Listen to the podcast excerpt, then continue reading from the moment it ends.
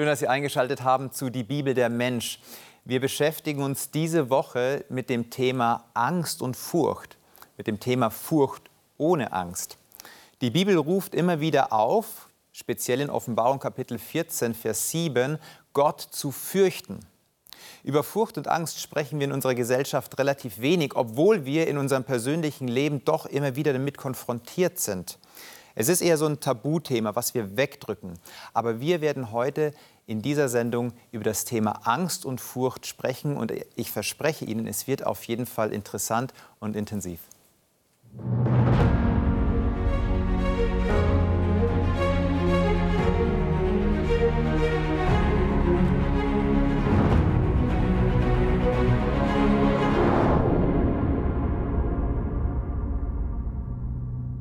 Marion, schön, dass du da bist. Du bist heute als Coach, als Beraterin da, gerade zu diesem Thema der Angst. Ich glaube, dass es ein sehr existenzielles Thema ist, mit dem jeder Mensch konfrontiert ist. Vielleicht manche bewusster, manche unbewusster. Das werden wir gleich klären. Die Frage an dich, wie entsteht denn überhaupt Angst? Wie entwickelt sich das? Also Angst gehört zu uns dazu, zu unserem Leben dazu, spätestens ab dem Moment, wo wir geboren werden. Mhm. Also in dem Moment, wo wir abgenabelt werden und aus dieser wunderbaren, heilen Welt, äh, dem Bauch unserer Mutter rauskommen und selber losgelöst, also regelrecht mhm. ja durchgeschnitten werden von dieser Nabelschnur. Entbindung sagt man ja auch. ja, klar, genau. Ja. Ähm, da fangen wir spätestens da an, Angst zu haben. Mhm. Ja, das Kind mhm. schreit, es spürt intuitiv, ich brauche jemanden, der mich versorgt. Mhm. Wir sind abhängig. Mhm. Mhm. Und das Kind erlebt als erstes schon so diese Verlustangst. Natürlich jetzt nicht bewusst, so wie wir uns das jetzt als Erwachsene vorstellen, aber es ist eine Verlustangst da. Und ähm, die Psychologie erklärt es eben so, dass wir in dem Moment anfangen zu begreifen, dass wir sterben müssen irgendwann. Mhm. Also dass wir ja, dass unser Leben an einem seidenen Faden hängt mhm. und wir mhm. konfrontiert sind mit dem Tod. Obwohl das Kind das noch gar nicht so definieren könnte. Nein, also natürlich der, der, nicht. Später der Tod, wir können ihn definieren, wir haben ihn dann schon erlebt irgendwo, aber ein Kind mhm. spürt auf jeden Fall schon mal dort. Genau. Diesen Verlust. Das Kind spürt die Abhängigkeit und schreit nach der Mutter und wird hoffentlich dann auch gestillt. Mhm. Mhm. Und erlebt aber dann zunehmend ganz verschiedene Situationen des Alleingelassenseins. Also man unterscheidet dann in zwei grobe Richtungen. Das eine ist so dieses, die Angst vorm Verlassensein. Kommt denn die Mama wirklich, wenn ich schreie? Und das andere ist die Angst vor Vereinnahmung. Das ist so der Gegenpol. Ja, habe ich denn Raum, mich zu entfalten? Darf ich auch ich sein? Mhm. Und wir spüren vielleicht schon selber auch, dass diese Themen Themen unseres Lebens sind. Auf der einen Seite zugehörig sein, auf der anderen Seite ähm, individuelles Wesen. Genau, individuelles keine Luft Wesen zu bekommen, ja, oder, oder eben ja, vereinnahmt zu werden und, und nicht ich selber sein zu dürfen. Und das sind so die großen Pole. Und als Kind balancieren wir das aus und entwickeln Strategien, damit umzugehen. Die wir dann als erwachsener Mensch wahrscheinlich genauso dann auch übernehmen, genau. nur eben in einer erwachsenen Form. Genau, man sagt sogar, jeder Mensch hat seinen Fingerabdruck der Angst, weil jeder eine ganz individuelle Art entwickelt, damit umzugehen. Also es gibt nicht so die pauschale ähm, Angst, äh, Angst, äh, Angstzustand, sondern jeder hat da seine eigenen Strategien, die er sich dann. Ähm, man kann gewisse Muster ähm, oder, oder Typen, Angsttypen kann man definieren, ja, mhm. aber es ist letztlich sehr verwoben mit der persönlichen Geschichte und, und es viel, fließen ganz viele Facetten da rein. Ja. Jetzt gibt es ja ähm, auf der einen Seite Angst, auf der anderen Seite aber auch Furcht. Äh, wie kann man das definieren oder was sind da Unterschiede zwischen diesen beiden äh, Dingen? Ja, also in der Fachliteratur unterscheidet man das folgendermaßen, dass man sagt, die Furcht richtet sich auf etwas Konkretes mhm, mhm. und die Angst ist eher undefiniert. Also. Beispiel, ähm, das Kind hat Angst vor Gewitter. Mhm. Ähm, Gewitter, naja, es ist laut und es ist vielleicht hell. Ähm, es sagt, ich habe Angst vor Gewitter, aber es ist eine Furcht. Die Angst, die darunter liegt, ist letztendlich wieder die Todesangst. Weil es könnte ja sein, dass der Blitz mich trifft oder dass das mhm. Haus über mich einfällt. Also nur das ist nicht bewusst. Ja? Die Angst ist nicht bewusst, aber die Furcht kann ich definieren. Also natürlich sagen wir da auch, ich habe Angst vor Gewitter. Mhm. Aber das ist so, wie es in der in der Fachwelt differenziert wird zwischen, das eine benenne ich, aber es ist nicht der eigentliche Kern. Der Kern ist die Angst und die liegt tiefer. Mhm. Komme ich an das tiefer auch in meinem Leben irgendwie ran? wenn ich das eine benennen kann und das andere nicht? Gibt es da Möglichkeiten? Auf jeden Fall. Also man sollte sich auch, also ich möchte nur ermutigen dazu, diese Fragen sich zu stellen, weil in dem Moment, wo ich das definieren kann, wird sehr viel, löst sich sehr viel.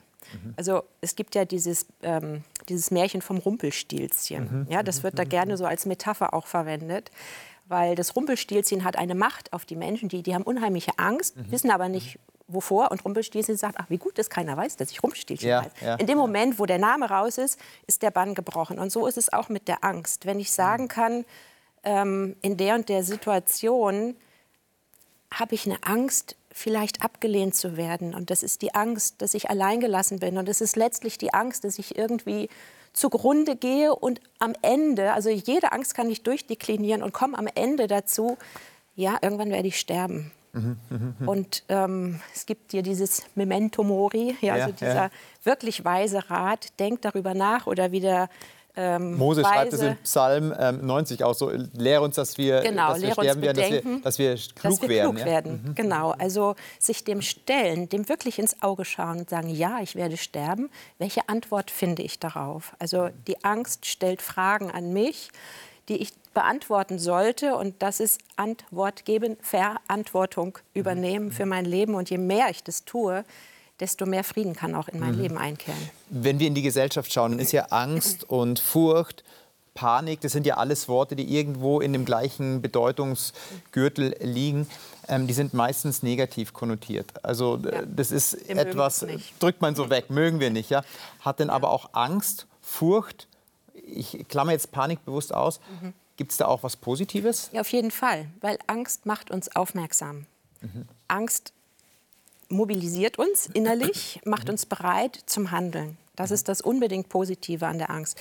Negativ wird es dann, wenn die Angst sich verselbstständigt oder wenn sie so unbewusst in meinem Leben herumwabert, frei flottierende Angst nennt sich das im Fachjargon, ähm, dann wird es schwierig. Wenn sie mein Leben blockiert, wenn sie meine Beziehungen blockiert, mhm. äh, dann wird es auch pathologisch irgendwann bis hin zu Panikstörungen, ähm, was heute übrigens ähm, statistisch seit zwei Jahren ist psychische Störungen, Nummer eins auch die Angststörung, die höchste äh, statistische Ursache für Berufsunfähigkeitserkrankungen. also okay. Angstsymptomatiken sind brutal ähm, in Mode gekommen, wenn ich das so sagen darf. Ähm, und von daher ein ganz, ganz relevantes Thema, hinzuschauen. Mhm.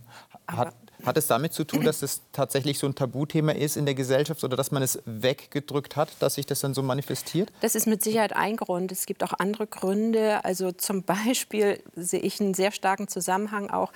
Man, man weiß, dass äh, Angstsymptomatik umso stärker sich im Erwachsenenleben manifestieren kann, je schlechter die frühe Bindungserfahrung mhm. war. Also eine stabile Stabile Bindung als anfängliche Lebenserfahrung mhm. ist die mhm. beste Prävention gegen Angst. Mhm. Und wenn wir in unsere Gesellschaft schauen und sehen, wie Bindung gelebt wird in den ersten Jahren, dann kommen ganz viele Erklärungen, warum wir so viel Angst in unserer Gesellschaft haben. Umso mehr gilt es dann auch wieder aufzuarbeiten. Also wir sind wieder am Anfang. Es kommt auf die Mutter-Kind-Beziehung und Vater-Kind-Beziehung ja. an.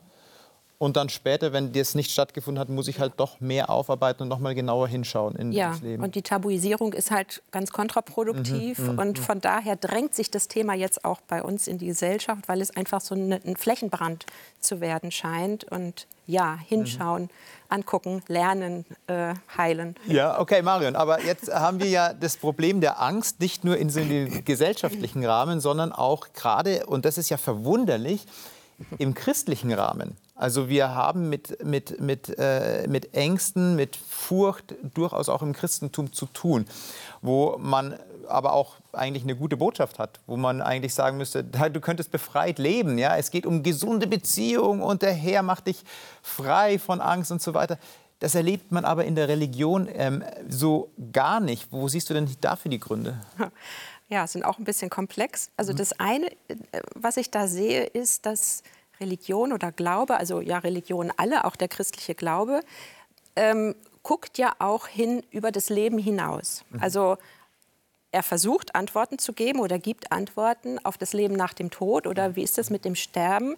Das heißt, wenn ich mich Religion nähere, ähm, stelle ich mich auch diesen Themen, die an sich schon schmerzhaft sind und Angst auslösen. Und dann kommt der nächste Schritt und ist nämlich die Frage, ähm, ja, was glaube ich denn da oder an ja. welchen Gott glaube ich denn da?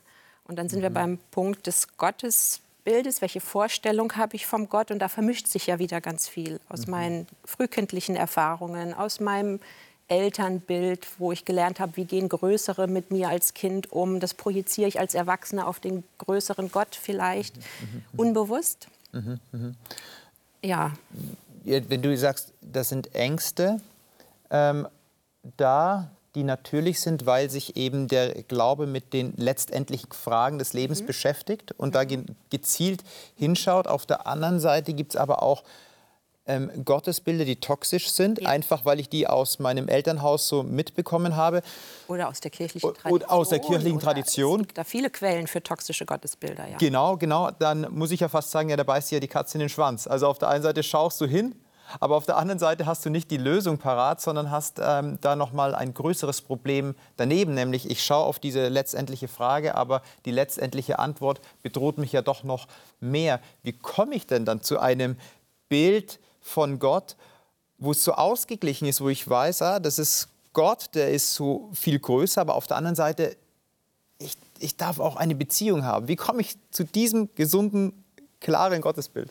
Also das Tolle ist ja, also gerade an unserem christlichen Glauben, dass unser Gott zu uns gekommen ist und sich gezeigt hat. Mhm. Als Jesus auf der Erde war, hat er gesagt, wer mich sieht, sieht den Vater. Also wer Jesus sieht, weiß, wie Gott ist.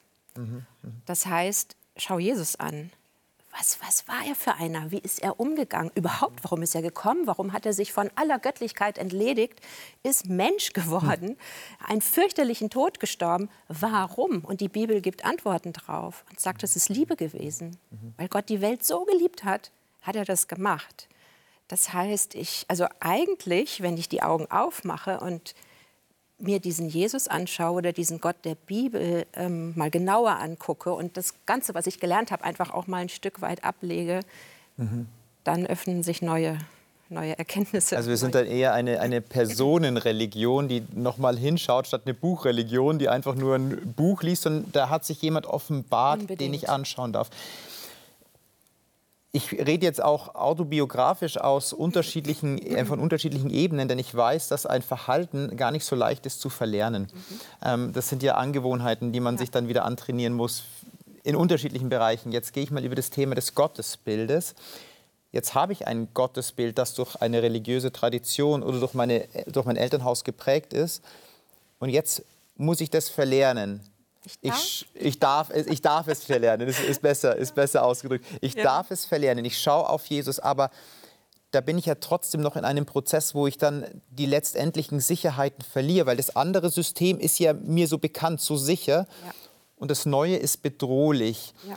Wie gehe ich denn mit dieser Spannung um, mich auf das Neue einzulassen, aber das Alte dann über Bord zu werfen? Ja, also das eine ist, Angst ist erlernt, also mhm. ganz einfach, plakativ erstmal. Aber ja, die Spuren, die sind tief, weil die haben wir schon sehr früh angefangen zu lernen und, und, und umzugehen, unsere Angst.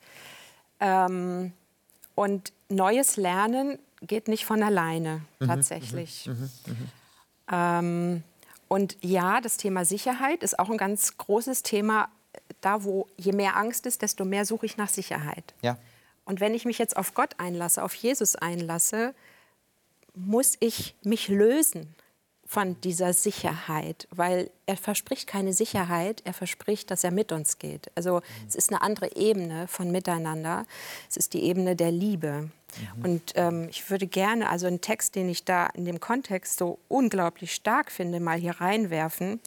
Ähm, aus 1. Johannes 4, Vers 18. Mhm. Also der Jünger, den Jesus liebte, wie er so genannt ja, wird, hat ja, diesen Brief ja. geschrieben, der Johannes.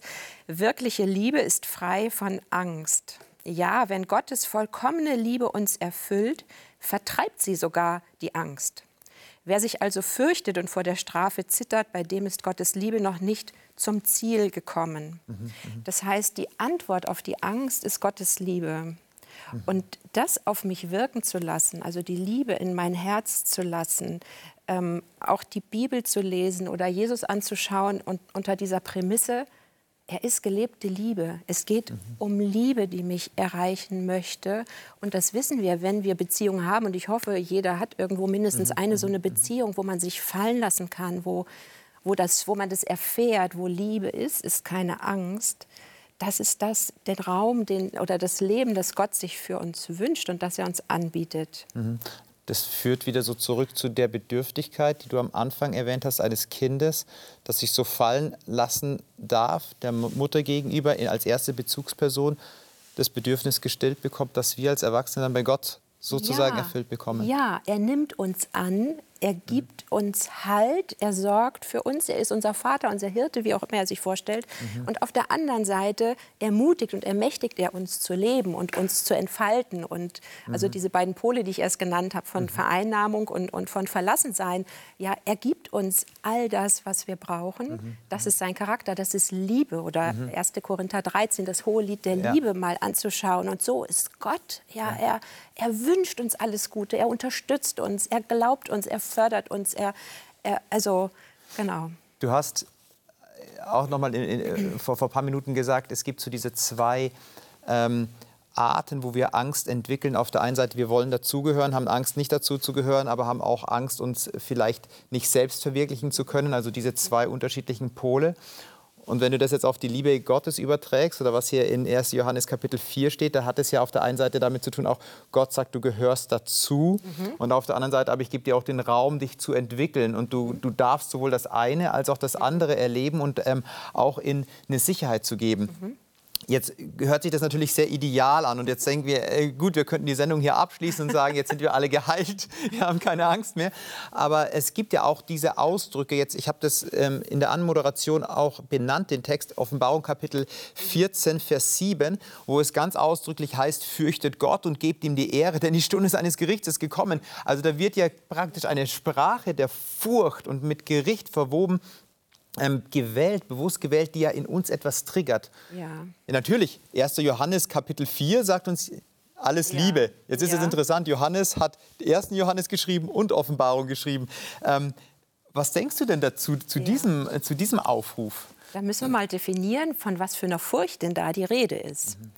Und äh, spannend ist ja, als Gegenpol dazu, äh, irgendjemand hat das mal gezählt, angeblich gibt es 366 Texte in der mhm. Bibel, die heißen, fürchte dich nicht, hab keine Angst. Mhm. Immer da, wo Gott auf Menschen trifft, sagt er ihnen erstmal, fürchte dich nicht, mhm. hab keine Angst. Ja, also Gott will nicht, dass wir ihn fürchten in dem Sinne, dass wir Angst haben, sondern ich verstehe das als Ehrfurcht. Und ich habe auch mal geschaut, ganz, ganz primitiv mal mhm. bei Wikipedia, wie Ehrfurcht definiert wird. Und ich finde es sehr treffend.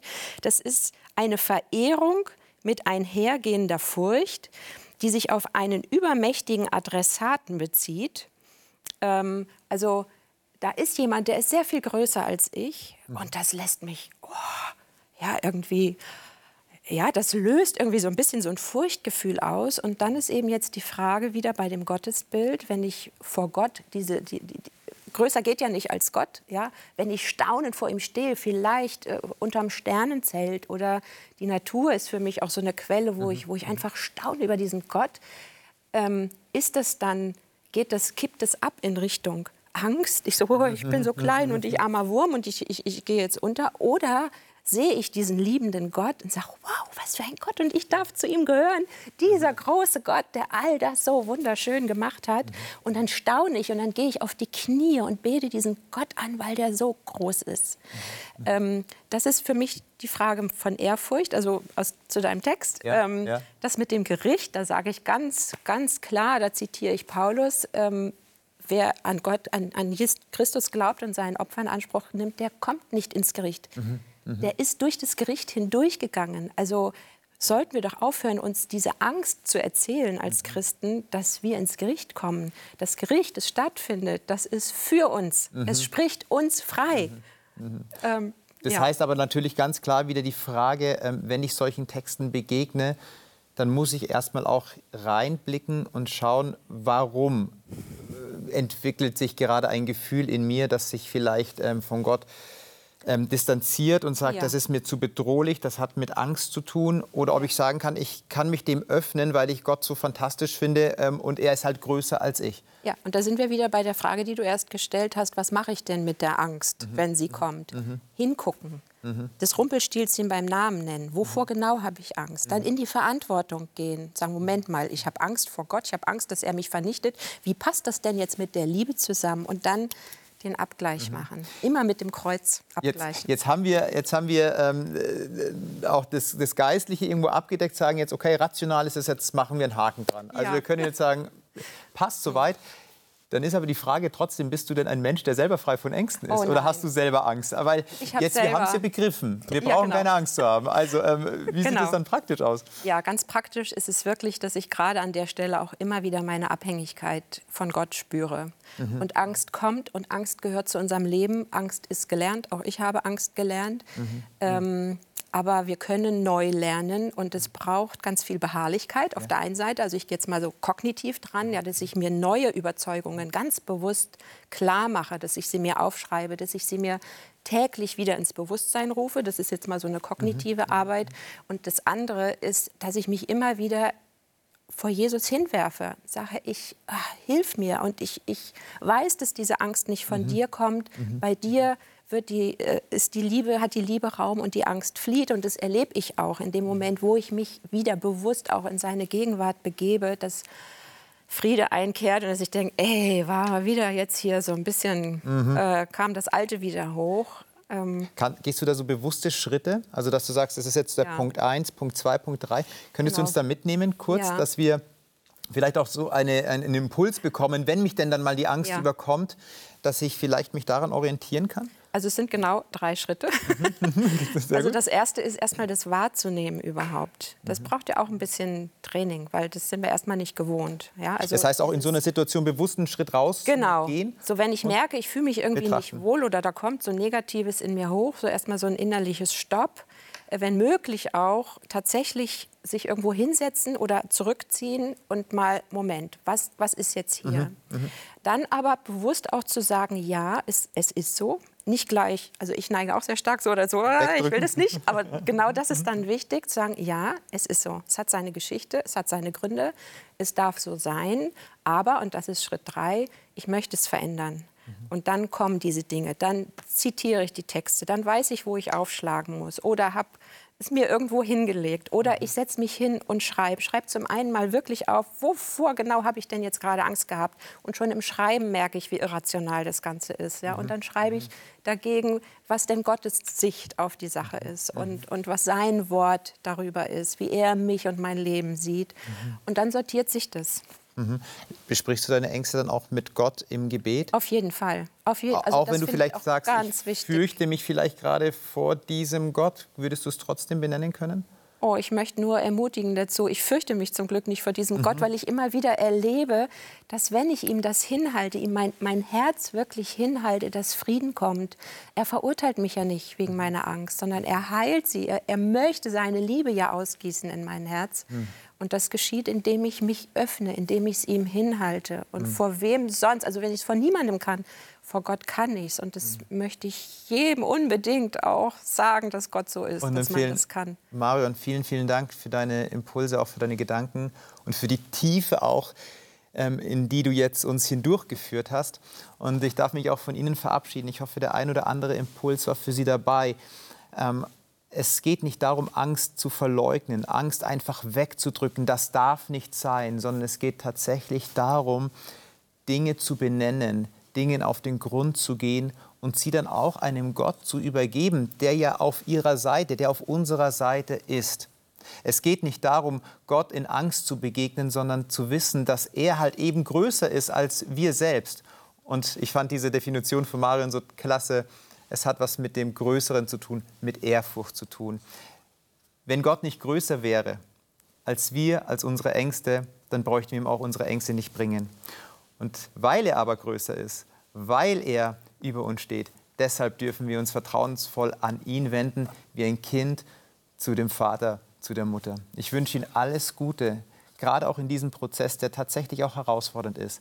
Aber Gott segnet Sie dabei, da bin ich ganz sicher. Und ich darf Sie wieder einladen am Mittwoch bei die Bibel das Wort mit dabei zu sein oder am Freitag bei die Bibel das Leben. Schicken Sie mir Ihre Fragen und ich nehme die gerne mit in die Sendung. Alles Gute.